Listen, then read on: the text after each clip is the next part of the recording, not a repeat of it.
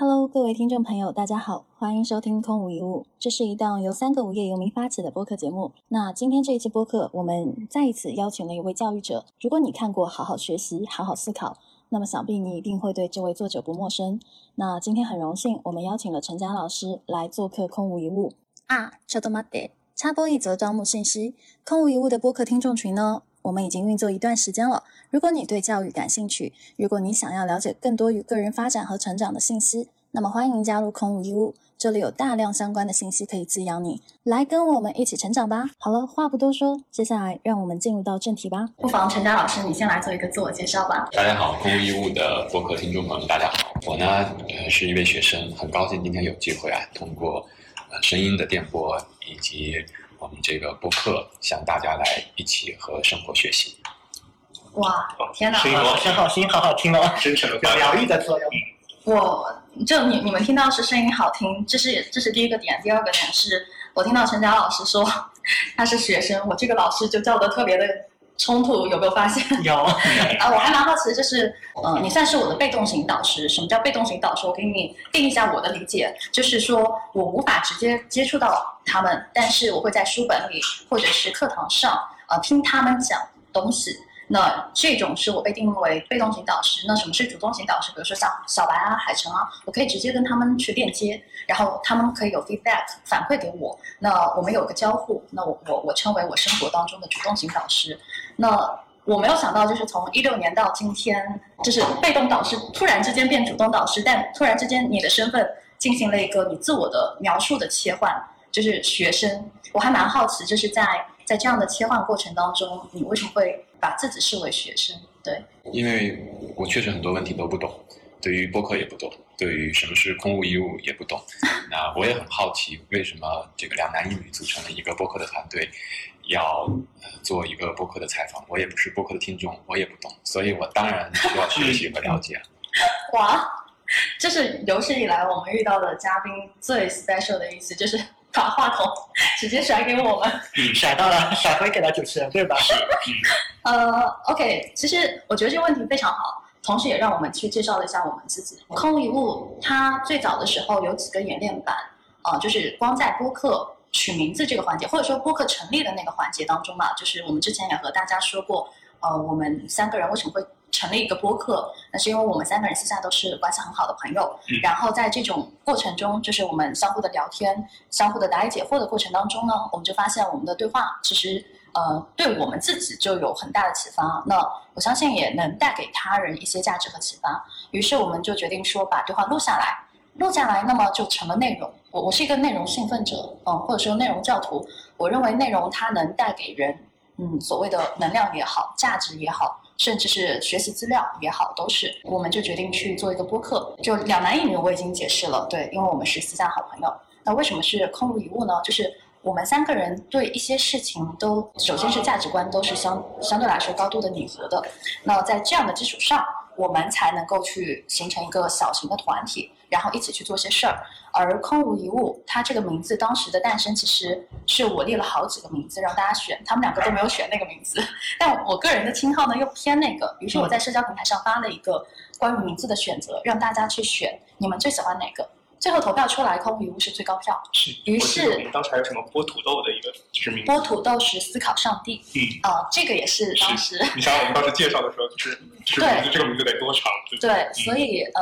我是倾向于四字的，所以当时空无一物也是呃，我 random 的去想了好几个名字的其中一个，但最后民选出来了这个节那个节目的名称，所以最后我们就变成了空无一物。但是走到今天，我们播客也快做了一年了吧？嗯，快一年了。对，走到今天，你会发现说空无一物它已经有了很多新的意义。哎，虽然它是一个无意当中出来的东西，但我相信很多东西它冥冥之中也有定数。就比如说空，我们当时在诠释的时候，小白有一个点，他说的很好，他说他说其实空无一物啊，它有空杯的那种意境，就是说希望现在年轻人。接受了大量的浮躁的信息，不管是否呃是浮躁的，或者说是呃是否是好的坏的，就是大家的信息源都非常的杂，尤其是互联网世界加速了这样的一个进程，而人们会在信息当中去迷失，去找到自己真正想要的东西。那那你脑海里的声音就会变得很多很杂。那于是这时候我们就需要说去放空我们的大脑，然后让其他人，比如说我们在对话的时候，让其他人声音进入到我们脑海当中，放掉我们原有的一些所谓的你固有的印象、偏见、对于事物的理解等等，去听听别人在怎么说。对，然后这是一种很谦卑的心态，所以这个就是空无一物的一个很重要的核心理念。那么另一点是我到后面就是我会发现，嗯，空无一物它其实是有点偏佛性的，因为我最近也在看《金刚经》什么之类的，然后我自己是很喜欢这一类的内容的。那么像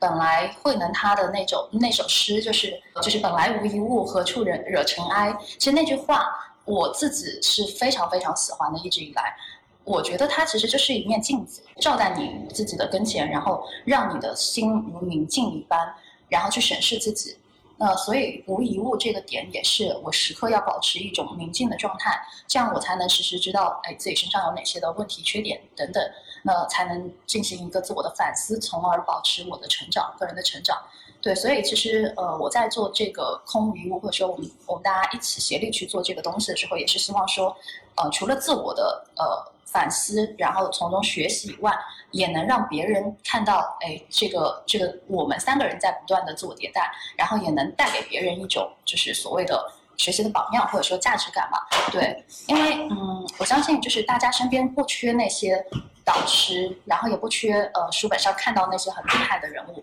但是我一直觉得大家总会去。总会去认为，因为他是谁，所以他能做到那些。因为我不是，所以我做不到。那我就想说，就是从三个普通人的视角去切入，然后做一道哎还蛮普通的博客。因为我们都是普通人，那所以这样的话，我们其实是跟呃所有的听众他的关系就更近。那他从普通人身上看到了那种可能性，于是他会愿意更相信一些事情，而不是说因为他是谁谁谁，所以他才能走到今天。就我不希望传递这样的一个。就是从高往低看的那那个视角，或者说我不希望被就是仰望，所以空无一物也是一个更亲民或者说它更大众的一个一个感觉。我建议这样子啊，呃，跟陈讲说一下我们三个的沟通风格，然后以便你们更更好的互动。嗯。迷色风格是容易发散，所以中间如果你有感受的话，随时打断他。刚刚我觉得这个表达有点太长了，这个这个场不太好啊，所以你要知道他有这是他的一个习惯，就是我们可以在在这个对话中更强势一点，主动去打断他。然后海生很容易进入到看似睡着的状态，嗯，他是闭眼睛，有可能是在构建构建这个画面，然后一会儿就是。你在说话的时候，我跟呃我闭眼睛会比睁眼睛聪明一点，就是。因为人在说话的时候，可能你会用英文去应对对方或者之类的，其实你是是信息就像一条线一样传过来，其实你并没有一个全局的思考。所以大部分的时候可能会，如果说真的需要跟别人比较深度的沟通的话，一般我会闭着眼睛去说，就你可以理解为脑子里在打乐高。嗯，对，就告告诉一下我们的一个沟通风格。嗯，好的。所以你可以可以更加强势的去插入一下你的你的观点和感受，都是 OK 的。好的，谢谢谢谢小白。呃我当时，我刚才应该是正在学习的过程中，所以在很用心的倾听这个你所在讲的你们做这个事的发心对空迷物，所以我刚才觉得很好。开篇不是你所说的这个重要的不是形式，而是内容吧？对如果通过这样一个有助于让你所把它觉得过去还没有。去清晰阐释出我们监控义物是什么的内核，借这样的一个机会，不仅我学习和其他人学习，我觉得这就是我们这期的一部分意义所在。嗯，其实我有个很好奇的一个地方，因为我跟我跟陈佳老师接触有一段时间了，而且是既有台上的这种见面，你在台上讲，我在台下听，也有私下的一个接触嘛。那我能感觉到你应该是一个偏向于内敛型的人，并不是。就自然的状态，并不是在台上那样，好像随时我都可以准备讲出很大一堆东西的这样的人。所以我很好奇，比如说在刚才这个实习的过程中，你脑内在进行什么样的一个活动？然后有没有哪些点是能够撩起了你的一个情感共鸣的？或者是有没有哪些点唤起了你过往的一些记忆？嗯，因为我没有做过播客，嗯，我也没有和三个团队的成员做这样的一个交交接。所以我感受到的就是米索很真诚、很真实。嗯，因为他刚才在这播客之前讲，他是一个战士，会往前冲。然后他刚才就在这样坐着。嗯，然后呢，这个小白说自己会来感知和拉，所以小白也这样做的。哇，然后，所以这就是一个学习啊，嗯我就会看到你们是在怎样合作，嗯然后，所以我觉得这些都非常有趣也有意思，我也很为你们这样的配合，觉得你这样做可以这个在自己喜欢的角色上去生产一些内容，我觉得这本身就会对听众有很多启发。嗯，那那你是觉得你更像是一个观察者吗？从自然的角色划分来看，呃，可能观察者可能还是一个学生的角色，嗯当然，因为学生不懂，他也没办法很深入进去，所以学生最容易起步的位置就是观察者嗯。但如果观察的过程中找到一些和以往的经历模式或者问题相关的方式，可能会带着好奇往进走一点嗯，或者是突然转向的去了一个貌似不相关，但是可能是同样的问题在两者间建立一些连接，这些都是有可能的。所以，呃，在这个过程当中，呃，观察者是重要的起点，因为只有站在地基之上，学生才能开始学习。嗯啊、但是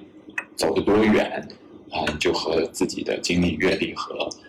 很多自己认识的问题相关。会呈现出什么样的角色，在观察者之外的角色就不一定和当时和这个问题的积累和这个问题的这个难度有关。嗯，其实刚才我们在闲聊的时候有谈到，就自我认同的这个问题嘛，就每个人都会慢慢的找到好像自己觉得比较舒服的那个那个角色状态。所以其实对于民宿来讲，可能作为战士会是会更加舒服的，然后作为成长好像观察在观察的这个状态下会更加自然和舒服。其实我也很好奇，就大家的这个角色认同是怎么慢慢形成的？因为它都会有一个从模糊到到清晰，然后由怀疑到最后确认的这样一个这个旅程吧。我赞同。这个其实就是刚才您说完之后，我特别想问的，就是我相信你肯定会有很鼎盛的时候，然后会有光环包围的时候。那么在这个过程当中，你从一个可能学生刚毕业，然后再到呃一点点崛起，然后被很多不管是混沌也好，还是说是得到也好，就是很多的人去去，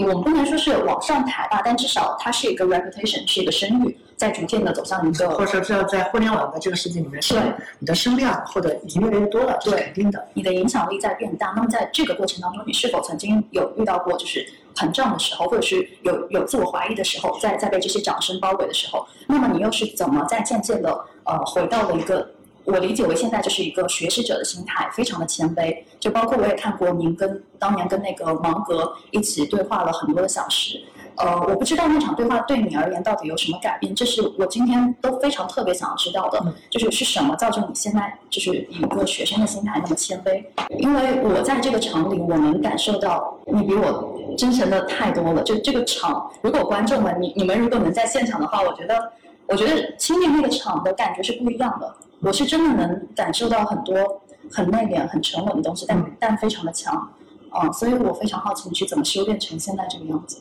对嗯，呃因为我很少会有，就刚才说的这个过程，我被共鸣的环节比较少。嗯。啊、比如鲜花、掌声、聚光灯。嗯。在我的世界当中，嗯，会比较少的这样理解生活和世界。嗯。就是你站在舞台上的时候，更多的是心虚，更多的是嗯不确定。嗯。以及如果说有所成绩，啊、被人认可，我第一个呃反应会是老天的眷顾，就非常幸运。但是有很多人，其实他们在很多领域、很多方面要做的比我更好、更优秀，我只是代表他们出现在那些场合，所以我有时候会担心自己做不好，辜负了这一份代表的这角色和责任。嗯。啊、所以我比较多的感受会是这样的。嗯那在这个过程当中，和说所谓这个心路的起伏、膨胀，嗯还有这些就会相对比较少一些。我觉得这个经历可能是和上大学的时候，嗯，一直做班长、做学生会主席的时候，遇到过很多自己处理的不好的问题。然后内心有所煎熬，然后就开始自我反省，就想要找到内心的一份平静。所以当时我在好好学习当中就讲，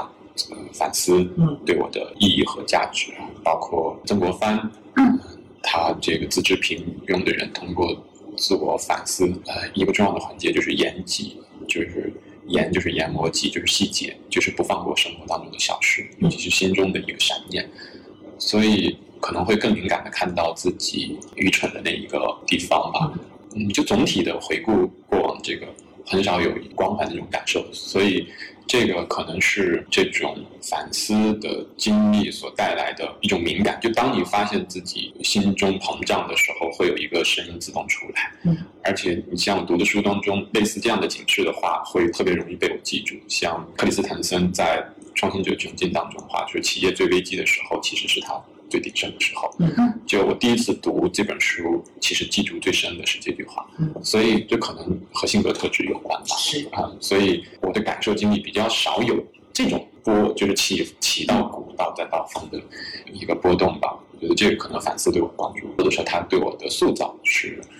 呃有一些奠基性的这个性格特质的这个帮助吧。呃，但年轻的时候确实不完全是这样，嗯。然后，甚至在这个写好好学习的时候，你也可以看到书中字里行间会有一些 I'm right 的这个背后的特质啊。但总体而言，生活中比较少那种生活。可能写书这种东西也是，因为它是来自于公众号的文章的整理，而公众号的文章写作的背景很大程度上是朋友们有相关的困惑，然后能帮到他的一些经验的分享，所以带了这种潜意识。来做这样的书籍啊，所以，嗯，所以对这些问题的察觉也和反思有很大的关系啊，所以它底色应该是基于这个反思的本质吧。问到说这个和查理芒格的这个对话，呃，他对的影响，觉得和查理芒格的对话，首先，呃，我是觉得上天对我的一次幸运，因为我其实既非投资领域的人。而且在见芒格前几个月前，和他没有任何直接的关系，嗯，是一路有很多真诚善意的贵人，他们抱着这个非常纯粹的心去支持，然后乃至于查理芒格和他的团队愿意花时间耐心的支持、帮助和采访，本身并不是因为我能带给他们什么，而是他们希望带给这个世界什么，所以我觉得这种纯粹的善意和真诚，它本身就是带给我非常非常。有力量的东西，在这个过程中，因为他们的这种真诚和善意而受到了影响。你在躬身自省、扪心自问，呃，自己对这个世界也好，对自己也好，所做的这些善意和努力和真诚，可能还是远远不够的。但是它是一种勉励和鞭策，可以让自己虽然没有办法做到他们那么纯粹和有影响力，但是你可以把自己。尽可能的过得真实和真诚，我觉得呃这一点可能是对我的影响会比较深的地方吧。嗯，其实我有一个好奇的点，就是人是很喜欢，也是很自然的会把自己跟别人做做比较的，而且一定是在比较的这个过程中，你才看到了差异，才能找到意识到这个成长的空间嘛。所以当跟芒格坐在一块儿的时候，如果拿自己跟他去做一个映照，你觉得？在那样的一个场合下，看到那个不同到底是在哪里？就从你的内心的感受上来讲，是关于什么的不同？就是因为我觉得有些不同相对来说是显而易见的，就比如说人人生的阅历，对吧？就显然的，包括说如果你们聊到了一些具体的专业的知识，那可能就是他更懂，我不是这个领域的，我没有那么懂的。那这些我觉得是相对来说比较比较显著的，但有一些会没有那么显著。比如说行为举止，还有整个人他所散发出来的一个状态，那这样的一个差别也可能会对自己有一些启发。我不知道在那样的一个场合下，你有没有关注到有一些很微妙的差异？嗯，呃，其实，在当时的场合下，我根本没有精力去考虑这些，而且我生活当中也很少去进行人和人的比较。嗯，就我更多的是理念和理念的比较。嗯，就所以具体的人和人的比较会比较少。当然，在我印象中会有人和人的比较，主要可能对我印象比较深的是和曾国藩的比较。嗯，因为曾国藩读那个书一晚上，那个背书背不会，那个房梁上的小偷到天亮了都背会了，下来气的，天亮了你都没背会，我给你背一遍。这我是第一次做出了一个比较，我觉得我可能比曾国藩的小时候要聪明一点。对，这是我很少的去带入到自己和别人比较的这个场所，但这种比较确实给了我力量，让我觉得可能如果曾国藩 他这样都可以通过自我的反省，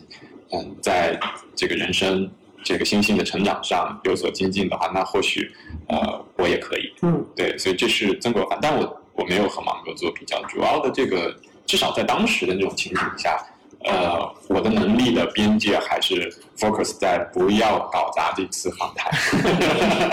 那那具体是是做了什么样的一个努力去防止当时你觉得的可能会搞砸的这些场子？那因为基本上有三到六个月的。准备去阅读、思考、考量，啊，包括准备去现场的，呃，一起同行的同事，然后包括去之前和他相关工作人员沟通，是这些外围的工作。但你仍然会担心，就你仍然再到那里，会会担心自己浪费掉这一次机会，啊，所以。呃，所以当时并没有跟他比较一下我和芒格，对我来说是好像好似乎已经全部的精力已经在参与到这个事情里面来了，就就还没有额外的精力说我我现场去做分析去做这。其实如果一定要有额外的精力的话，就额外的精力再告诉我这是真的。嗯，明白。对对，因为呃这种感受很神奇啊，所以你一方面要专注到这次访谈中，一方面又时不时告诉你。哦，这是真的吗？嗯，啊，所以呃，其实有点像突然坐上了飞机，但是你第一次坐，你不知道它能不能落地。嗯嗯，是是这样的一个感受。啊，当然，如果说拉开时间的尺度，慢慢的去沉淀，去比较查理芒格和呃自己的话，也不是在人与人的这种比较上，可能更多的是你提出这样的问题去思考这个问题的话，我觉得呃芒格的无论是天生的特质，呃他的智商也好，还是他的直言的性格。呃，勇气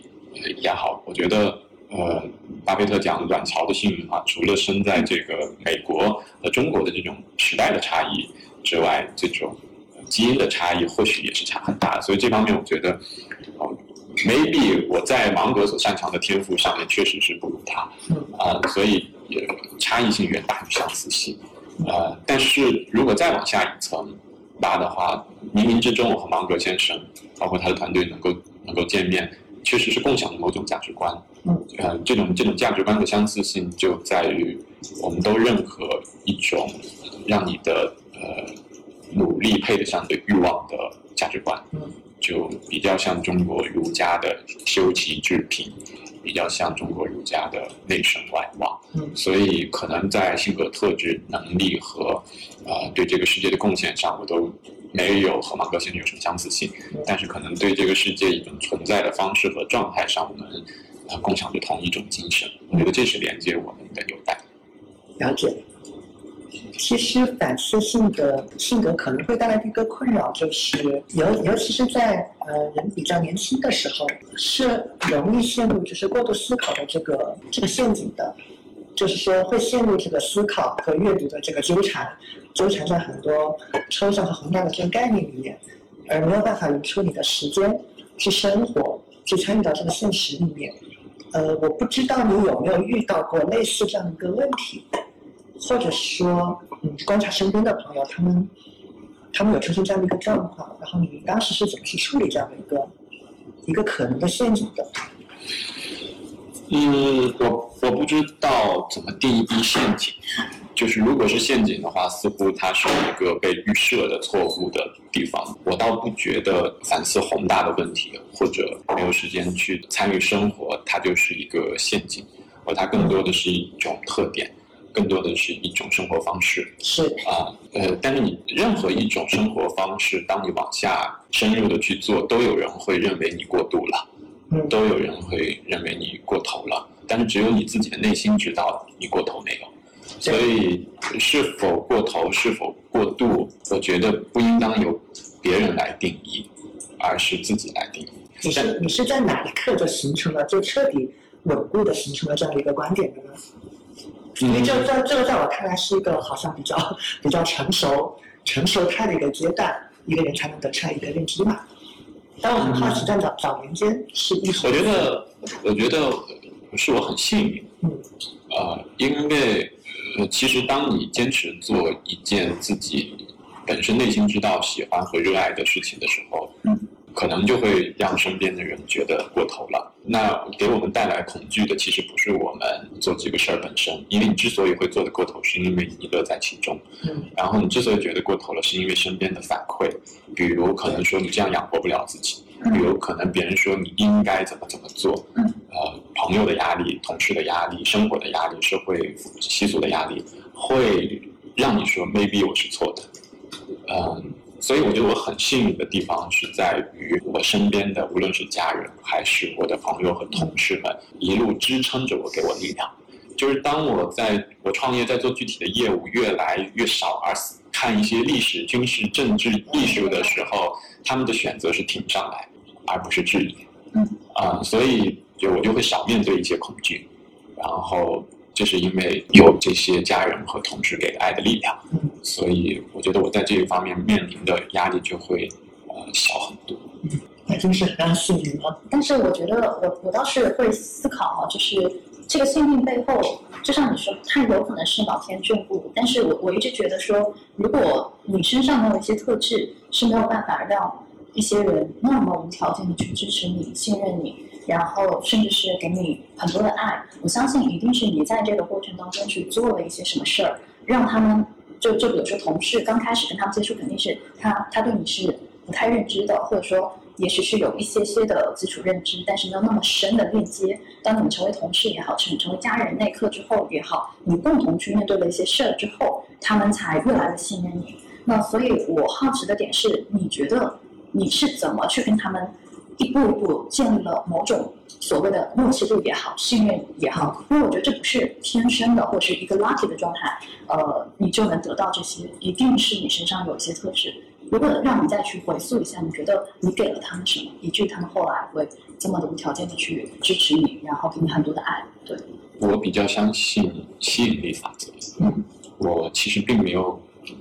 刻意的给到什么，只是我的能力很有限。这个过程中，我很很认为，呃，真诚和真实是重要的。啊、所以呃，就是我在选择这个人生伴侣的时候，我很看重他的纯粹和真诚。然后我在选择同事的时候，我也很看重这个人的真诚。我创业呃一开始就非常非常喜欢杰克韦尔奇《赢》那本书中提到的观点，一个团队要坦诚。呃，所以呃，我确实不是没有恐惧和压力，但我选择和团队分享我的恐惧和压力。这就像站在悬崖边说出那些话，要迈出那一步一样。嗯，但是团队们都选择了接住悬崖深处的那只脚，搭出人梯，让你走过那段悬空的旅程。所以我并没有觉得是因为我给他们做了什么，而是因为这些人本身，是因为我能力或者说我对生活的认识，就认为在一群真诚和真实的人当中生活着本身是安全的，嗯，本身是不需要那么多挑战的，呃，他可能嗯很平常，但是他给你力量，嗯。啊、所以我觉得更多的是这种真实是在地上站着的感觉，让你可以走过一些看似会有危险的地方吧。嗯。就跟亲密的人去分享你的恐你深层次的恐惧。如果我们把它还原到一个非常具体的场景里面来讲，就比如说在工作中一个例会里面，或者是家庭的集体会里面，就那会是一个什么样的场景呢？就我会好奇你在跟他们说什么样的话。其实面对自己内心的恐惧这件事情，首先不是面对家人和同事，嗯首先是面对自己。嗯，就是你先得有勇气去面对自己的不安全感，先把自己说服了，或者是接纳了，嗯你才会和别人。所以在那个场景之前的场景是在反思的过程，嗯是在自己和自己对话的过程。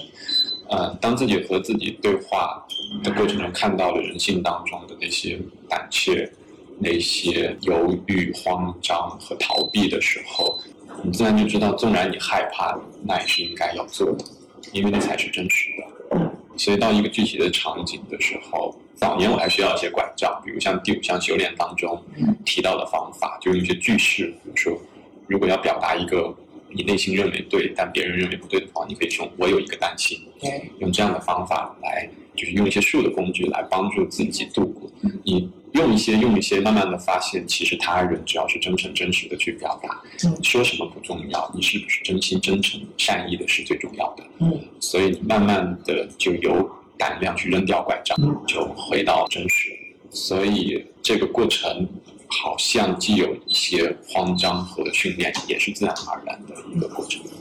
哎，我蛮好奇，就是说你你现在在这个，比如说，因为你也有自己的公司嘛，似乎我能感觉到，嗯，陈达老师作为创始人的这个角色的感知很弱。呃，就是我不知道是你刻意的去去除那个所谓的 CEO 的那那个状态，或者说给人的一个气场很足的感觉，还是说，呃，你本身就一直以来都是这样的一个状态？因为呃，像我也接触一些朋友，他们可能自己开公司，他们会面临的一个呃很大的状态，就是他们需要变得很强，就即便是不强，也要对外显示出强势。只有在这样的过程当中，才能给别人一个定心丸，或者说给员工一种安全感。所以他们的脆弱面很很少，或是很难在员工面前去表现出来。但是我刚才听下来，就是发现说，哎，你会去选择暴露你这种恐惧，或者说我在想，说是你曾经有过那样的一个，就是像我说的他们的状态，还是说你一直以来就没有转变过，一直都是现在这个状态？如果拉开创业的时间周期的话，嗯。呃我觉得除了创业头半年到一年左右，呃，是一个混乱和迷惑期。嗯。呃，但那个时候也没有什么好装的，因为我们公司没有正式员工，你也没有，你也唯一的能够去装的就是装给自己，嗯。就所以靠反思来打破这些。就其实我觉得这些底色都是因为反思。就当你反思，你知知道最有力量的不是装，最有力量的就是真实。可能装可以让你一时骗得了大家，给了信心，但是它不是长久的东西。嗯，我从我的内心深处是对一些更持久的生命力渴望的，而不是对快速长起来的东西去。所以我反而害怕装的强大，因为生活会把你打回原形。我更希望的是，我就是本来的样子，这样的话，你才能够真实的成长。所以，嗯，比起恐惧自己不强大，我更恐惧自己不真实。但做真实，这是一种，姑且叫一种因然吧。但在实人的状况里面，其实会出现一些情况，你不得不去做一些退让，或者至少阶段性的要去做一些退让。那在那个当下，你是怎么去处理这样的一个事情？就客观因素是要求你做不真实。嗯，什么叫客观的真实？什么叫主观的真实？呃，其实这个过程更多的是自我的觉察。我很喜欢岳麓山峰上的那个楹联的话：“是非审之于己，毁誉听之于人，得失安之于数。”就是是和非，就是真和假，他是要问内心的。那你当然会不是所有的人和你认同的一样，关键是你是否愿意接受它的代价。就在很多时候，我不愿意牺牲内心的真实来换取现实的代价。嗯，我认为那偏离了真。但这个过程是一个我对人生意义的选择。嗯我认为去追问自己内心，去有自由过自己人生的态度很重要，所以它比现实的压力更重要。那这个过程就是一个自然而然从种子破土而出，一开始看只能掀开一个小树叶，后来又可以搬开一个核桃皮儿。有一天它长成一个小灌木的时候，可能能够抵挡住几次风沙。这个比喻是说，如果你刚才用到一个词，说现实和不得不，嗯不得不是我们自己对自己的投射，嗯，我们有选择的自由，就是说我们的恐惧、不安全感在那里，让我们认为我们没得选。所以，当自己违背内心真实的时候，我们就有理由告诉我，我不得不。但如果一定要选一个不得不，我更愿意说，我不得不因为坚持真嗯而放弃那些。所以，嗯，这个过程是我认为为什么呃我们团队在商业上没有做到目前为止没有做的非常大，在同时期一起做的工作做的很大的原因。是因为我的不得不不是一个商人的标准，嗯，我的不得不是一个学生和真实。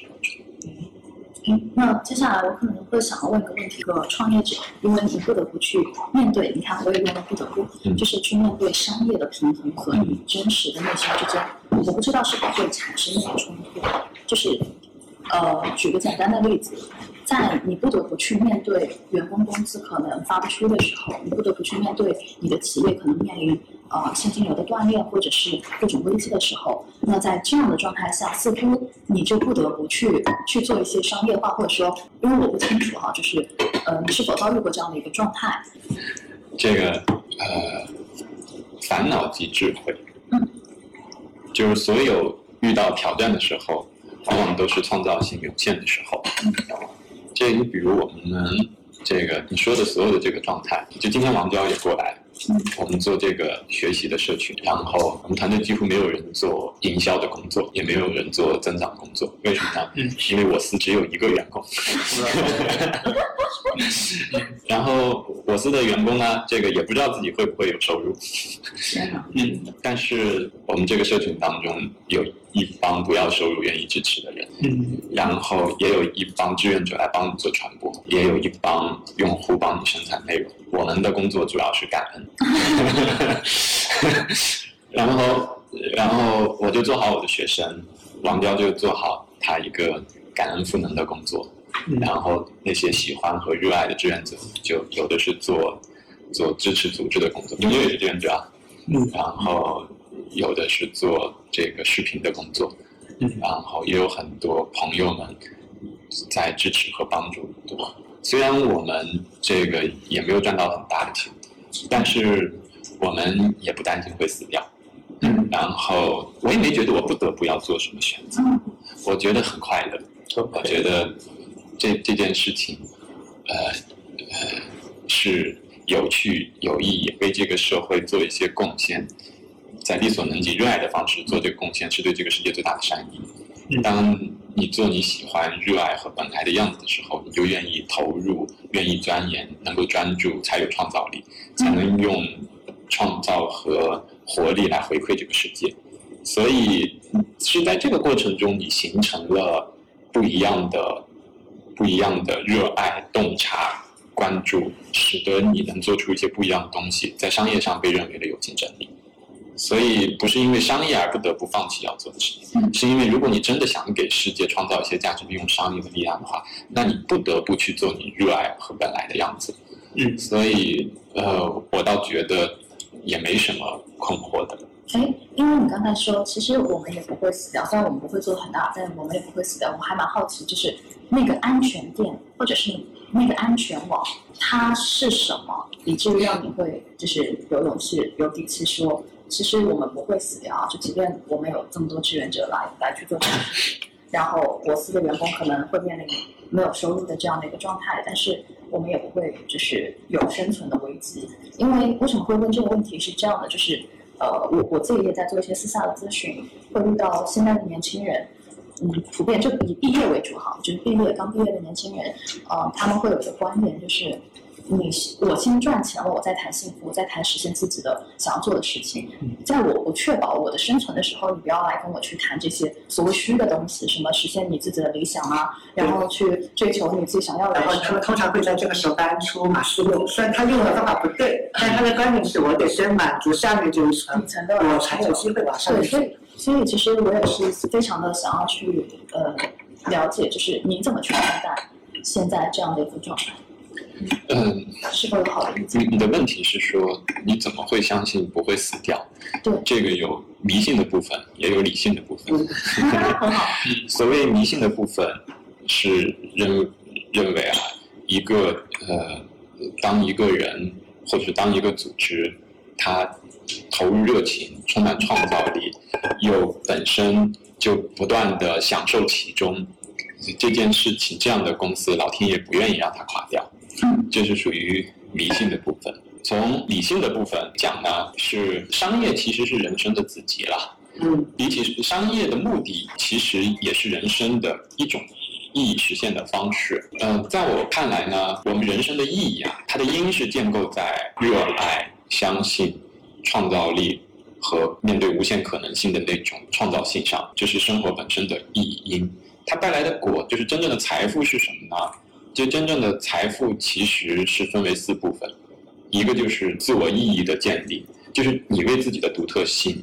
是清晰明确而骄傲。我觉得这是特别特别重要的，呃，否则你赚多少钱也会落到夜深人静的时候，内心是死掉的。死亡的定义其实并不在于你没有钱了，死亡的定义在于没有给这个世界创造热情和活力的动力了。所以这一点不死，你就不会死。财富的第二个部分呢，是创造和体验这个世界当下的经历，就这种经历、感知和感受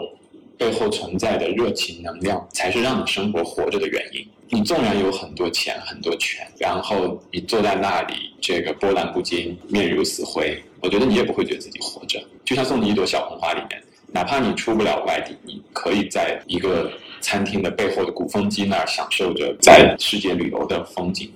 体验本身是一种非常非常重要的财富。财富第三部分就是你和他人共享着某种热热爱，或者说在这个过程中为这个世界做出贡献。其实衡量一个人会不会死，或组织死不死，不在你有多少钱，而在你还在还是否在给这个世界做贡献。如果你还在给这个世界创造着贡献的话，我是不相信你会死的。因为这个世界是一张巨大的无形的网，坚持着。它在这个生态网当中，只要你在做着贡献，就有生态位。当你真要把它拉开的时候，会有很多力量再把它拉回来的。所以衡量这一点是在贡献。怎么样能够给这个世界做贡献呢？就是我们刚才说的，最好的方式就是热爱的、投入的一个创造力，才是最给。所以我觉得安全感应当来自于。这些，就这是最底层自我的意义建构、理解和认同，使得你有能力聚焦、专注到这些事情上。专注到这些事情，你就会享受当下，让你的当下有创造力、有可能性。有了这种创造性和可能性，你就在为这个世界创做的贡献，你就自然就活到了一张。这个充满爱和连接的网络当中，那这些网络当中的盈余，你这种贡献在商业上变得越来越稀缺，越来越受到人的欢迎，它自然会有更多人希望你做得更好，它就成了现金的金融层面的收益。我觉得这都是一个大河有水，小河满的一个状况。如果大河是枯的，始终在上面要倒一些水，你下很快就都漏掉了，因为底层的沙漠。是更可怕的，吞噬的，赚多少钱都没办法让你内心平静，也没办法让你真的为自己在这个世界上骄傲。所以我并不觉得这样做有什么害怕会死掉，我反而觉得如果不这么做，我很害怕会死掉。啊，所以如果我们的团队和这帮人对自己的事情热爱、投入、专注、享受当下的创造力，还有很多这个自己自己在这个世界做贡献、乐此不疲的事情。Anyway，钱这个东西嘛，如果赚不够，要么就是你还没对这个世界贡献足够大，要么就是你先把它转化到了其他上面，并没有现在要用它。对，所以无论是从迷信的角度，还是从理性的角度，我都不觉得我们会死。或者说你是叫迷信，就昨天跟一个做教育的朋友，我们才在聊，我似乎更愿意把它解读，这就是一种信念，而且信念它就是主观，因人因人而异，不同人他有不同的一个信念的系统嘛。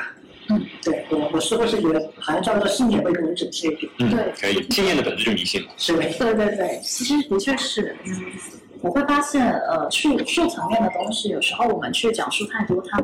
它并不能，就像你说的，它并不能去填满你的那条大河，它可能只是小河，然后用树来帮你去实现小河的整个的水满状态，但是你的大河是干的、枯的，那么其实你会开始自我怀疑，然后陷入到那种虚无状态当中。昨天那位朋友他提到的，呃，也是我们我们之前采访的那个播客的教育者，他提到的一个点，就是他能够走到今天，也是跟你们一样，就是没有营销团队，也没有所谓的做增长的团队，他创业了八年，然后企业还一直就是活在那边，是因为他相信的是信念，而不是恐惧。他说，就是说恐惧会阻碍你做很多事，但是信念会帮助你去勇往直前。当你有那个信念的时候。你其实对于很多事情，你就不再去就是 focus 在那个哎我要死掉了或者什么会死掉状态，而是你会很相信这个东西它能带给你所谓的就是万物法则，就是万物会会回赠给你你应有的那个东西。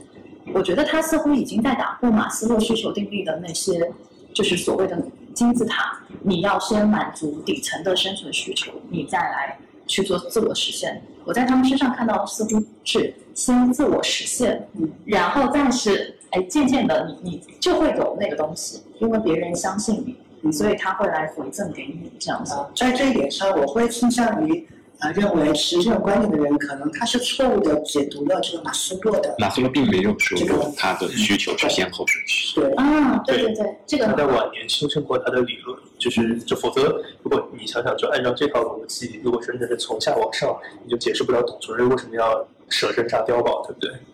对其实他是可以去有超脱的。嗯，对，因为现在的很多人都会认为第一层是什么，也就是把第一层定义为第一步，第二层是什么定义为第二步。OK，我我们再来去去谈第三层、第四层。所以当我虽然我是我也是在接到这样的一个咨询的时候，我会觉得说，呃，为什么你要认为第一层就是赚钱，而接下来你才能幸福？赚钱和幸福它不冲突，就它可以同时的去并存。问题是，你是否真的是在去做你自己特别喜欢的事情，还是只是单纯的赚钱的一个事情？这也是我们我们整个的播客传递的很多理念，其实是有有很大程度上是反主流思想的，或者说是嗯帮助当代的青年吧，就是迷茫的青年也好，或者说有呃我我虽然当时想说的是观点的。可能认知上的一些偏见的朋友们，想要去告诉他们，其实未未必赚钱和实现你自我的理想，或者说实现你自己的这个愿景是有冲突的，而他们可以同时的并存。但是我不清楚你怎么去看待所谓“内卷”这个词，我不知道是否这样的词也是在你生活当中，或者有晚辈会来咨询你，或者是询问陈丹老师，哎。那个，我现在的工作让我让我处在一个很很 suffer 的状态，很痛苦的状态，我应该如何自救？就是面对这样的一一些呃青年们，然后嗯，我不知道你是否能够去给予一些你自己的思考，包括你从你个人的成长经历到现在走到现在这么一缕的十十几年，应该是十几年的生涯对吗？对，就是你一路走过来，从一个可能也是职场的小白。然后慢慢的成长到现在这个状态，我相信你应该也经历过他们的迷茫挣扎，我不清楚啊，但是我不知道你是否能够去给予一些这些青年们的一些建议。对，就嗯，首先我不是一个职业咨询师，嗯我对内卷也不不懂，哈哈哈，特别好。对，嗯，然后我个人的经历，嗯，特别不典型，嗯，因为我我一毕业就创业了，嗯就很难体会打工的不快乐，因为因为对我而言，可能很小就埋了一个种子，自由很重要。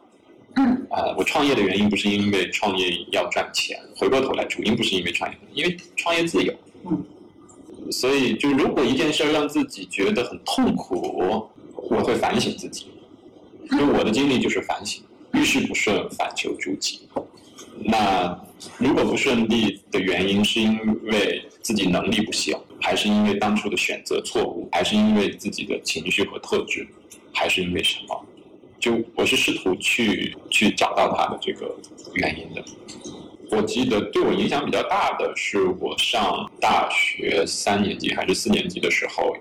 有一次可口可乐在我们学校组织活动，我是我们这个学校的校园活动的负责人，然后在那个活动组织期间遇到了各种各样的冲突和问题。那天可口可乐市场部的同事来到学校，我们就在看场地的路上就聊这个事儿。我本来认为我只是在向他介绍现在的情况，但他扭过脸来对我说：“不要抱怨，找解决方案，找原因。”我当时第一个反应是我没有抱怨，我只是在描述现实。呃，但这句话给我很冲击。我回头在思考和反省的时候，我觉得可能正是没有意识到自己抱怨才是可怕的。所以，我后来就把高效能人士七个习惯当中积极主动这一项作为了一个非常重重要的训练的对标的方式。所以，如果年轻人，或者是其实不是年轻人，每个人都在生活中会遇到所谓的 suffer 痛苦，嗯，但痛苦是我们定义的，就是呃，找到这个痛苦是我们开启智慧的机遇。啊，烦恼即菩提。我们的痛苦一定是因为我们在某些方面还不够，某些方面没有觉察到意识，就是老天爷派来提醒我们的。我觉得我们要重视这份礼物，不要把礼物放在角落里不打开。就我们可以把老天爷给我们的这份礼物打开，认真的对待，里面一定埋藏着智慧的种子。所以我很高兴他遇到了 suffer，因为他是内心有有力量。什么不是生活？什么没有希望？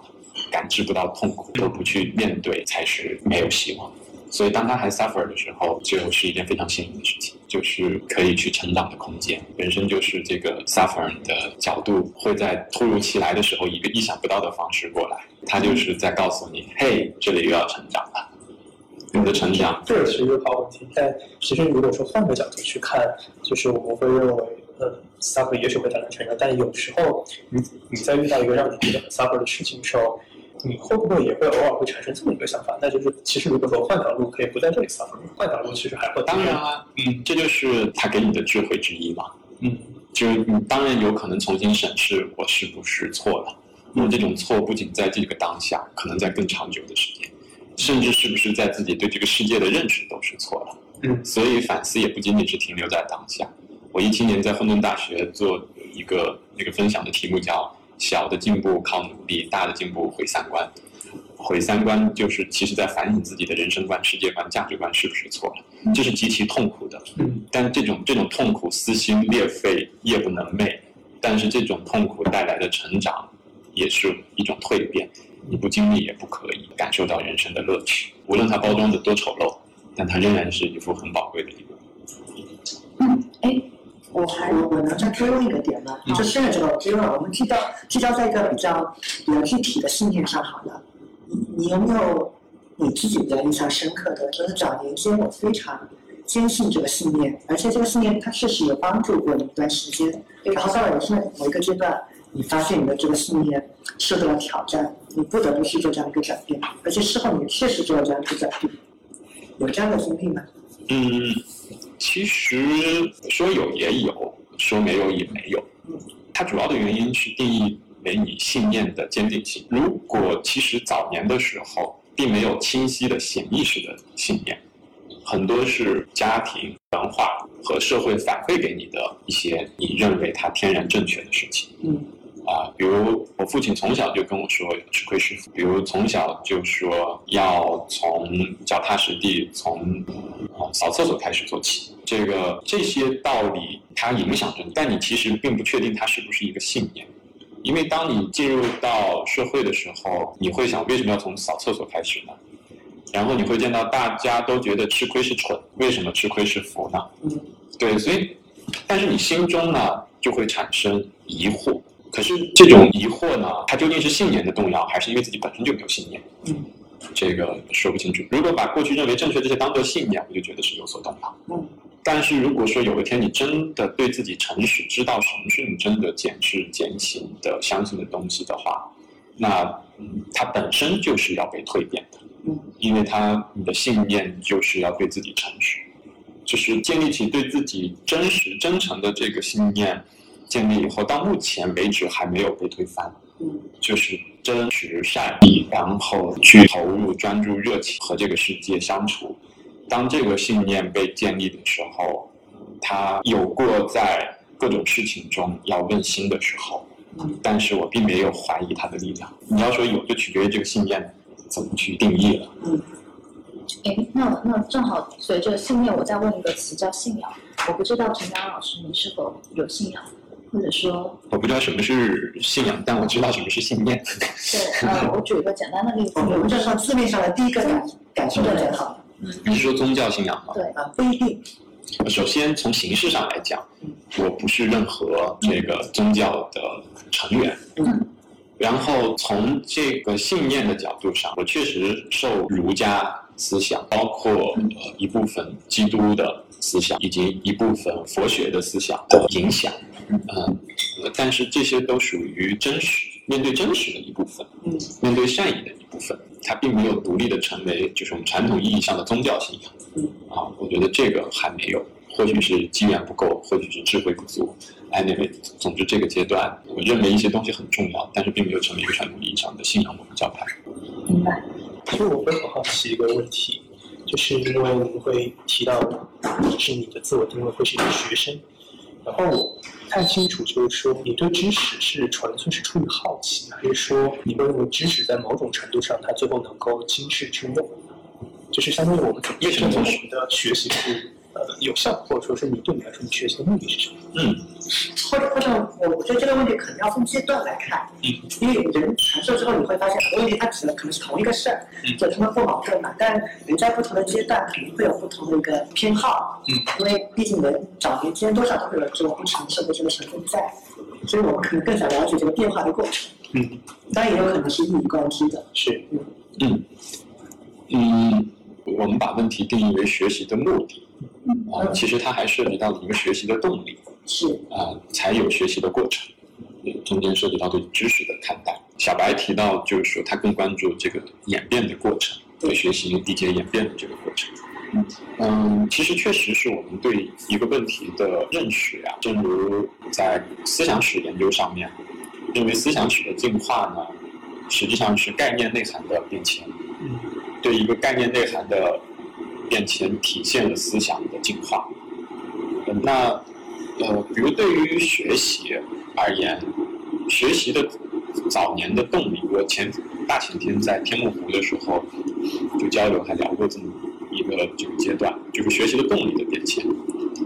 呃，刚毕业的时候，学习的动力是来自于恐惧和不被担心不被认可。嗯因为一开始我就做旅游规划咨询的创业的公司，嗯二十多岁的年轻人怎么会被客户认可？那些客户都比你年纪大，在行业从业时间久，所以这个时候你愿意半夜熬夜通宵去查资料、看书、分析、思考，本质上是害怕不被认可，是有恐惧驱动的。所以这个阶段学习的知识目的性是非常强的，他要解决客户的问题，或者更本质是解决自己不被认可的问题。啊、所以这个阶段的学习的目的确实是经世致用的，而且这个经世的世界呢，就是你和客户这个这么大，嗯这个用呢，就是解决内心安全感的问题。啊，从这个角度上来说，你认为马斯洛需求先解决安全，只不过吃的是自我的这种安全感，而不是食物的安全感，我觉得也是可以理解的。但是如果是这样的话，他就一直把学习当做这一个阶段的话，故事就还比较简单。呃，但其实你内心会有声音的，就当你一旦通过这种经世致用的学习，使得你和客户能建立信任，使得你能够通过在客户那里得到认可，获得安全感之后，意义的价值就出来了。嗯，就因为恐惧驱动的时候啊，是会扭曲行为的，因为你特别害怕，所以你追求的就是那个果，追求的果是什么？被认可。但其实啊，被认可的方式有很多种，嗯，就是达成共识的方式啊，本质上不是解决问题，本质上是政治，就是对这个这个这个，其实无论是做咨询也好，还是做教练也好，比起真相是什么，让大家认为真相是什么更重要。你会发现，对一个行业要有洞察是需要很久的，但是让一个客户认为你有洞察却不需要很久。这两这是两个完全不同的方法，但是因为你恐惧，你希望被认可，所以你会花很多时间在客户分析上，你会研究客户的恐惧欲望，你会研究客户的生态位，你会研究客户的心理诉求，所以你就知道怎么样可以影响他，所以你会变得做个 deal 很容易，但是为什么要做这个 deal 就成了问题。在我心中呢，就会开始，这就是可能这个说的早年的一些这个所谓的信念或者价值观，它就会出现，就你内心会不安。我并不以能 make deal 作为骄傲，或者达成共识作为骄傲。我觉得真正能够帮助客户解决问题，做好，怎么样能够是一个真的有价值的决策，远比达成共识更重要。所以内心就会不安。这我为什么非常非常喜欢芒格呢？我们共享的一些价值观。芒格曾经就说，找工作的时候给年轻人的建议，第一条就是不要卖你不要买的东西。然后，所以我内心有一个声音，我并不想被咨询公司这样对待，去达成一个共识，那我就不应当这样去 make a deal，做做这样的事情。所以第二个阶段的学习呢，学习的这个力量或者动力呢，就来自于呃需要去找到何为正确。但其实找到何为正确是特别难的一件事情。所以很幸运的地方就是老天爷在这个时候送来了查理芒格的《穷查理宝典》这本书中，芒格提出了你要对一个领域啊做出大概率正确的判断，你要运用物理学、数学、化学、生物学、医学等等各个学重要学科的重要原理交叉使用、分析，啊，才有可能更高的提高这个决策效率。那在此之前呢？从来没有人告诉过我，做一个决策需要做这样的事情。一个旅游目的地的发展和物理化学有什么关系？和医学有什么关系？在此之前，我是从来没有意识到他们之间是有关系的。我，但是当然了，我读了这段话，给我触动很特别大，但我仍然不知道他们的关系是什么。可是你心中就有一个种子，觉得他说的是对的。他为什么是对的？你不知道，但是觉得，嗯，这个。嗯，那叫什么？不明觉厉，就就是一种感觉。对，你心中就升起了一种强烈的渴望探索的心。所以是在这个阶段下，当时没人讲多元思维模型，嗯，就芒格书中那本书，嗯，所以我我为什么在这个？但是我内心的声音就觉得，这是我能找到的一条最好的路，去让我安心的面对那些信任我的客户，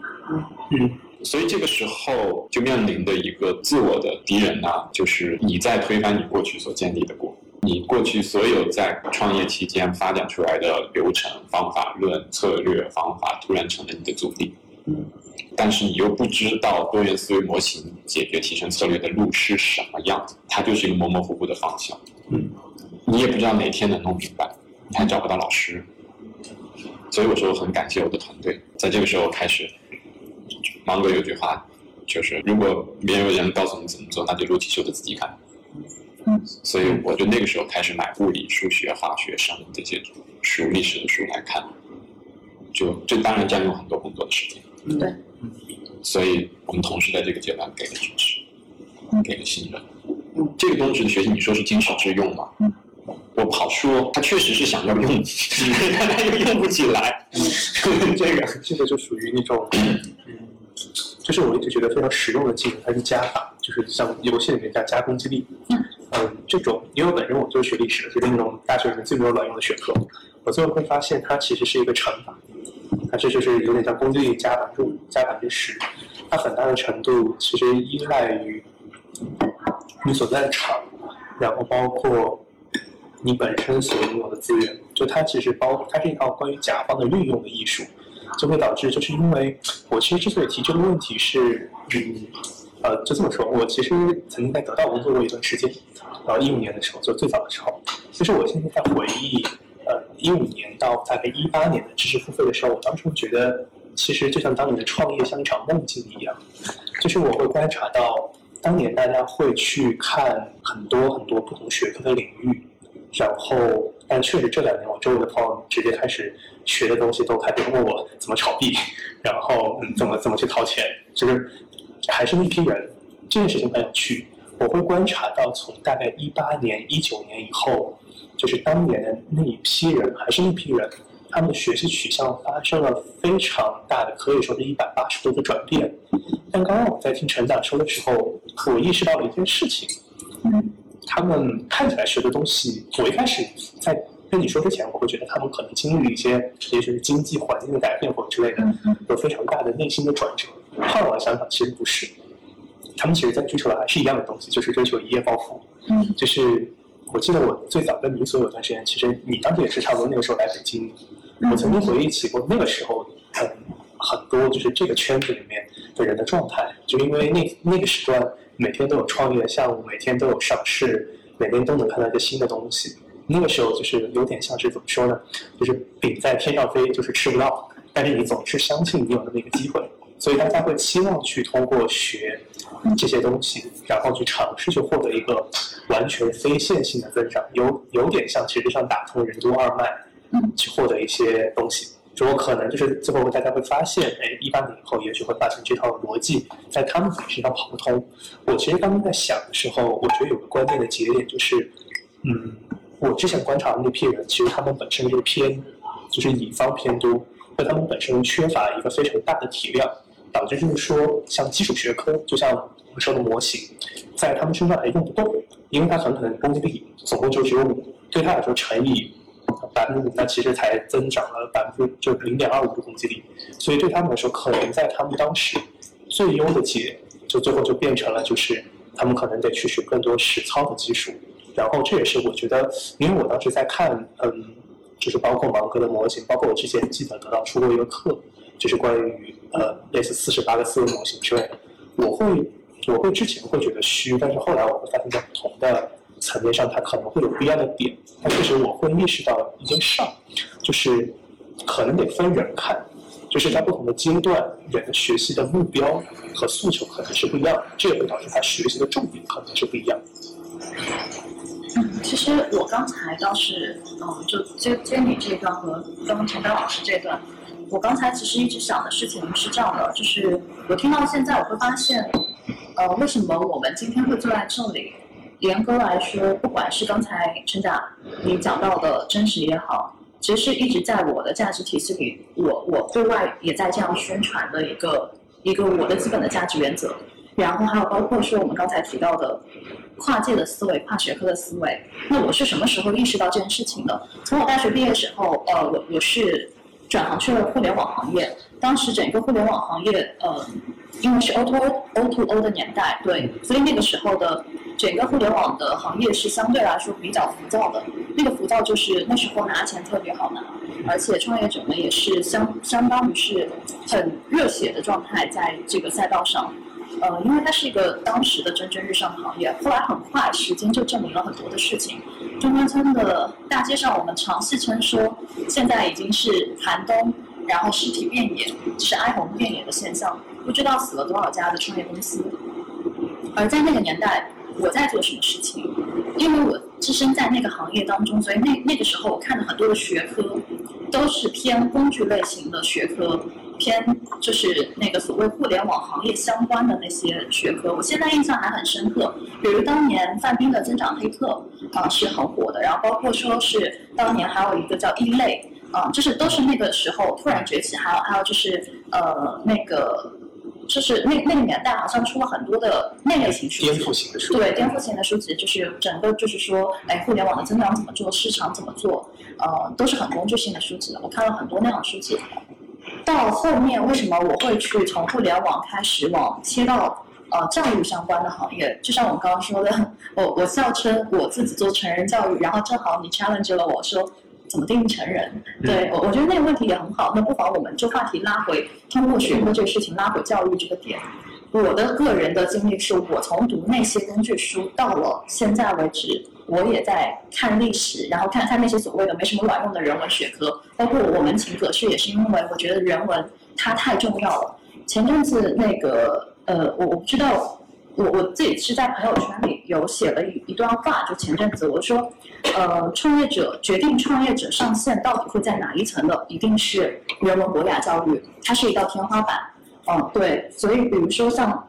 我我的理解不一定对啊，但是我的观点是这样，就是优秀的创作者，无论是内容创业创业者也好，还是产品经理，还是工程师、设计师、编剧、音乐家、建筑师、游戏开发者，背后都有极其强大的知识库和知识体系。他们脑海里是藏着一座图书馆的，对于知识的运用和结合是信手拈来的，去支撑着他们把脑海里的东西显现成那个作品。所以，人文博雅的教育就如同那道天花板，决定创业者上线到底会在哪一层的，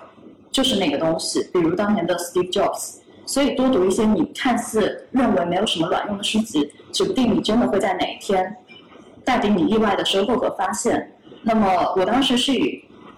乔布斯来举例，是因为他十年前学习了大量的衬线和非衬线的字体，就是美学偏美学和设计师那块嗯学科。但是他也他说他自己也没有想到，在十年之后，竟然会把这些东西都用到了苹果电脑上。而这个例子其实就是我当时想要去去表达，就是那些你现在读起来好像不能马上用变现之类，就是很很功利性的目的的那些学科。真的可能在未来带给你想不到的那所谓的价值，而所以现在我我看很多东西，我也会发现说，我自己是在做内容的，然后我会 focus 在不同内容之间的关联性。之前那个葛旭，也就是我们上一期采访的那个做人文博雅教育的创业者，他问过我一个问题，他说，他说你有没有呃，就是你自己的底层的。经常去发问自己的问题，嗯，然后他他给了我他的三个问题，他的三个问题是：第一，我你他是怎么知道或者是感知到的；第二个问题是，这个东西应该依据什么被分到什么类别里；第三个问题是，我的机会成本是什么？这是他的三个问题。然后我抛给他我的三个问题是：第一个是我是谁？因为我经常会写自我介绍，我经常要在不同的场合里。可能再次迭代我的自我介绍，每一版的迭代就代表说我对我自己重新发生了一次认识，这是我和我自己的关系。第二个问题是，这些东西的关联性在哪里？跟我的关联性在哪里？又在哪里？这是我第二个问题。就包括我说的万物互联的关联到底在哪里？那些孤立的信息源之间是否有条线可以把它们串起来，形成一个网？嗯。然后第三个问题是，是否还存在其他的可能性？这是我的第三个问题。因为第三个问题并不是基于第二个问题，而是基于。所有的一切，包括说人生的可能性也好，做事的可能性也好，等等。所以这是我的三个问题。那么我还蛮想问，就是陈丹老师，你是否有经常发问自己的一些底层的问题？嗯，属于你的灵魂。对，就是你会不停的反思嘛？那反思你肯定会去问自己一些问题。我的问题呃确实会有，我基本上会问的主要的问题就一个，可以延伸出两个。我会问自己是否动机至善了无私心。嗯。那如果这个问题被回答是 yes 之后，我就回答，我就会会问，那我是否做做到了足够的真实和真诚？我如果这两个都做到，我就没有其他问题。嗯。所以你现在在做的创业的项目，或者是呃你手里在做的事儿，你能简单的去说讲吗？或者说你做这件事情的缘起、发心又是什么？对，嗯，大家我铺垫一下，因为我们也可以很快的进入到尾声的部分了。对，大家我们也是想通过我们的这个发心的通道，为大家建立更多良性的这个链接嘛。嗯，所以如果常常可以分享一下，已经在做事情，甚至说你正在考虑做一个事情，那我们就有机会把更多的人把它融入到这个网络里面来，实现这样的一个意嗯嗯嗯，我自己。觉得我们当然在做一些这个事情，那这个事情核心呢，其实和我对这个世界的理解有关系。那因为我是一个学生嘛，所以呢，学生就应该做学生的事情。呃，学生是什么呢？呃，先得回答这个问题。学呢，上面一个觉，底下一个字，它的意思呢是教孩子觉悟。那孩子呢，就是特点是赤子之心，无知。好奇，需要被启发，需要被带领。那觉悟是什么呢？觉悟就是看见自己的心。所以这个学学生的学字呢，就是教一个有赤子之心的无知的孩子去看见自己的心。那什么是自己的心呢？稻盛和夫把心分为多重结构。就其中包括了我们本能的欲望恐惧之心，包括了算计得失的理性之心，也包括了我们的灵魂。呃，当然，呃，最核心也包括了我们最本底的对善美渴望的心，会被这种的本能的心、理性的得失心所困扰。使得我们没办法觉悟生活的本来的样子，所以我觉得学学什么，就是去用你更纯粹的心，向生活、生命来学习它本来的样子，而这一点并不容易。那什么是生呢？生字是破土而出的芽，生呢是从无到有，是可能性，是创造，是活力。所以学生连起来呢，就是在他这个角色本来的意思就是去教我们这样无知的，但是有赤子之心的孩子，去觉察到这个世界本来从无到有，有可能性、创造性的道路。这就是学生要做的事情。这个大千世界非常之大，我们需要去学习和了解的东西，对一个学生来说有无穷多。他既有在自己本能之心上的察觉、看见、喜悦，也有在理性之心上的磨砺、思考和批判。当然，也有在自己灵魂和内心底层深处对真善美的拷问。我觉得这些都是一个学生的作业，他是要去教的。而在学习的路上，一个人是一个孩子是很弱小的，所以是需要一起去学。但这个学。并不是仅仅停留于书本课程和呃课堂的。啊，所以我们这个社群的名字，学习社群的名字叫“万物皆可盘”。万物皆可盘的核心意思是，世间万事万物都是可以启迪我心的。万物皆可盘我心。啊，所以世界上不是缺少美，而是缺少发现美的眼睛，而眼睛是心灵的窗口。所以本质上是缺少发现美的心，啊，那么，呃，在做学生的这条路上，本质上就是去探寻生活，啊，本来那种有活力、有创造力、有可能性的存在的方式的。它当然有无穷多，所以有无穷多的人可以为这件事情做贡献，啊，所以我们这个学习社群呢，呃，就因为我自己很有限。因为我自己看到的、感知的，老天给的，呃，是有限的，但是，呃，有很多人，老天给了不同的天赋、位置、状况，可以彼此教会对方，所以就做了一个纯粹是共同喜欢探求生活背后和自己关系智慧的一群人在一起的社群。它是这样的一个根基，那呃，这里边没有老师，我也是向生活学习，生活就是老师。当然，生活中可以包括教材、书籍、音频、视频、课堂、播客，但是更重要的是包含了自己的心，啊，所以带着来的是自己的心来这里，啊，那每个人在这里就是去践行这种创造者和可能性的。嗯嗯，所以这个社群为什么会有很多志愿者去来做这些？是因为他本身相信从无到有的创造，相信热爱和智慧的力量，相信我们内在对这个世界是有一份责任和贡献的。所以他们不希望这样的一个组织垮掉，也也希望在这个过程当，因为那个组织就是他的一部分，因为这个组织也不是我的。虽然我们承担了某种现实意义上的框架的组织，嗯，但其核核心实质和内涵，却是由所有相信、认可并愿意以自己独特角色做出贡献的人组成的，嗯，啊，所以这就是这个呃社群，那我们共享的一种学习的理念和态度呢，是叫八个字，呃，顶天立地，良师益友。所谓顶天呢，就是向一流大师学习十之一二，远胜向普通高手学习十之八九。就一流大师和普通高手之间差别，并不在知识，而在于他对这个世界的认识，而在于他建立在什么样的对世界本来样子的理解基础之上。我们从不同领域的最顶级的大师，这种大师当然可以是人，可以是书，也可以是一些事件，也可以是一些场景。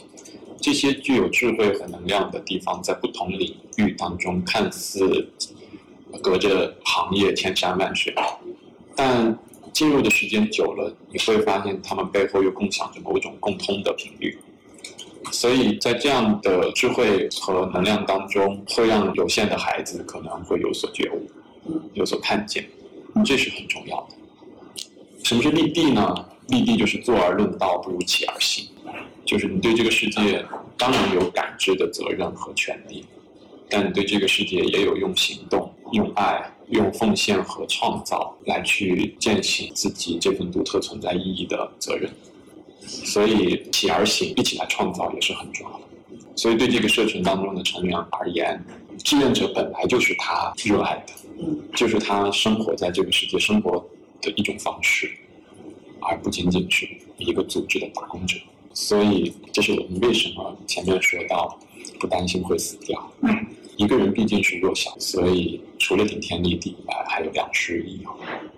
啊，在我们人生的路上啊，自己的眼界、认知、能力、资源都是非常非常有限的。我们总会想别人比我们更有资源、更聪明、更有权利，啊，所以我不行，我害怕，我恐惧，我不得不，我不得不。但是，世界不是你创造出来的，世界是用爱和善意吸引来的。所以，良师益友是因为你有善意，你有真诚，那些比你智慧、比你有力量、比你有能量的人，会以出乎意料的方式出现在你的生命当中。如果你怀着一个顶天立地的赤诚之心，那么生活中就会送到你意想不到的良师益友。所以这也是对这个世界的一种理解方式，一种认识的方式。所以我们这个社群也没有什么这个特别的宣传，也不需要大家放上什么二维码。然后如果有感兴趣、真的对他热爱的人，自然会找得到。如果只是对这个听一听不感兴趣的人，也有他更重要的使命要完成。所以这个，但是我觉得这是我们喜欢和这个世界打交道的方式。如果喜欢的人，自然会过来。嗯，很棒。天哪，这个这个状态，我我觉得我可能几年后也会也会是这样状态，因为我现在已经有一点，呃，就是相信某种冥冥之中的东西，是，就是这这是什么什么样的状态呢？就是 OK，如果你真的喜欢，然后你真的认可，那你会来找到我的，嗯而不是我强行把我的什么东西塞给你，你们不就来了吗？天呐，哑口无言。是的，就是我听完整一场之后，我我发现价值观太一致了。嗯就是所谓的价值观出现形态会不一样对对对但我的内核是靠近的。内核是非常接近。就当你在说我我就是要保持真诚，我知道我我要的是自由，我还想说，哎，那不就是我？嗯，对。然后包括你说相信吸引力法则，然后这种话我也老和别人说。包括就是到现在这个状态，可能以前我还没有到达某某一种所谓的是没有修到某一种所谓的境界，当然我现在也是在在学习的状态中，呃，但走到今天，我有一个很强的感觉，就是就是道这个东西是你不是刻意去做的，而是它就是如同清风一般，就徐徐就来了，就是徐徐一般，就是把一些事儿就推成了这个地步，然后有些事自然而然就就发生了，好比一颗种子种下去，你给它浇浇水什么的，它就破土，然后发芽，然后长成了参天大树。而这个过程不是你拔苗助长的那个过程，而是你要等等待它，然后给予点耐心，然后去浇灌它、呵护它，用爱去陪伴它的时候，那那个东西它就会长出来，而且长得会比你想的要快很多，而绝对不是你强行拿一个什么东西去去去拉它、拔它、拽它，嗯它才会长的。对，它是一个自然的过程，所以我相信，呃，自然的一些法则，那个法则是什么？是是，虽然有人定胜天一说，但是也有自然法。那个自然法就是有些事情不应该太过于去刻意的，呃，刻意的去追逐。比如我们再回到财富也好，财富的命题也好，幸福的命题也好，就是很多时候人的那个内在的矛盾、焦虑，嗯，包括说内卷这种词的出现，本质上是因为我们在试图把那个把那个小苗用力的拽，然后在在拽的过程中，你会发现，哎，怎么它不仅没有长，而且会让你越来越焦虑，因为大家缺乏了耐心，大家希望一夜之间它就能发芽，希望一夜暴富。尤其当你看到周围的一些，哎，可能通过那样的方式，的确是得到了一些东西，但是但是我相信自然的规律，它会让你现在得到这些，也会用另一种方式收回去。嗯所以我非常喜欢的是，哎，你慢一点没关系，但是你要循序渐进，而不是在在某一个短的时间点去追求一个一次性集中爆发的那样的状态。嗯我觉得能量是会平衡的。你如果一次性追求集集中的爆发，好，它往上了一个点之后，它一定会有一个急速下降的过程。对，嗯，对，你说到对，不好意思打断一下，你说到说到这个循环回落起起伏伏，对，这个嗯这种状态冥冥之中，这个和我是有有迷信的连接的。嗯，这个因为开篇说自我介绍嘛，我是一个学生，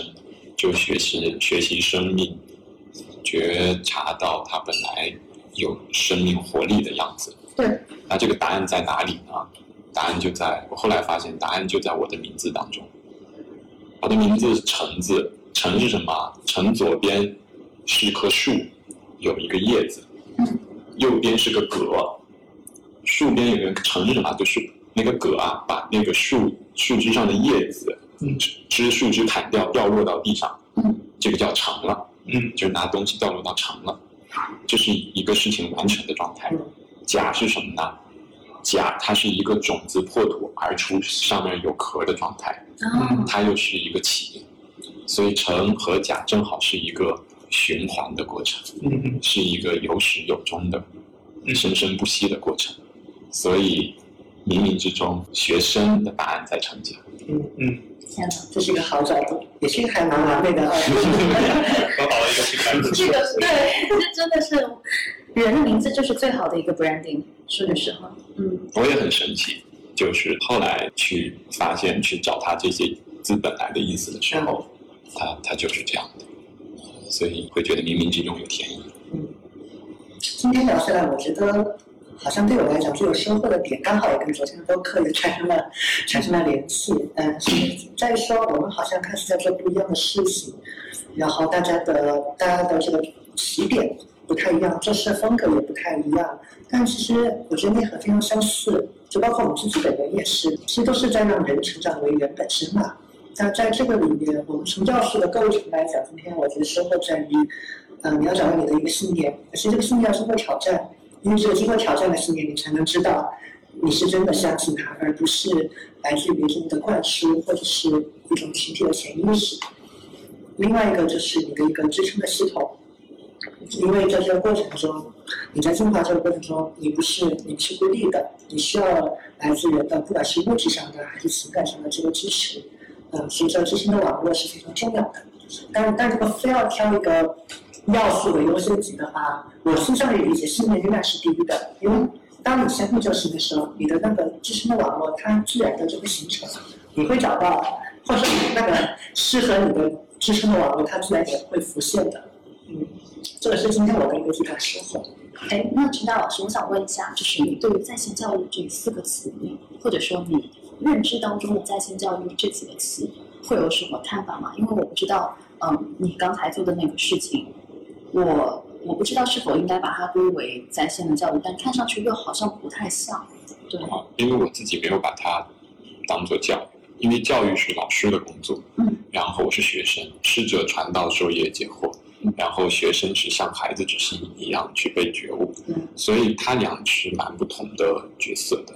但是我认为，在学习的过程中，当然要和老师发生互动，就万物皆可谈，万物皆我师。那我觉得大美不言当然是一种教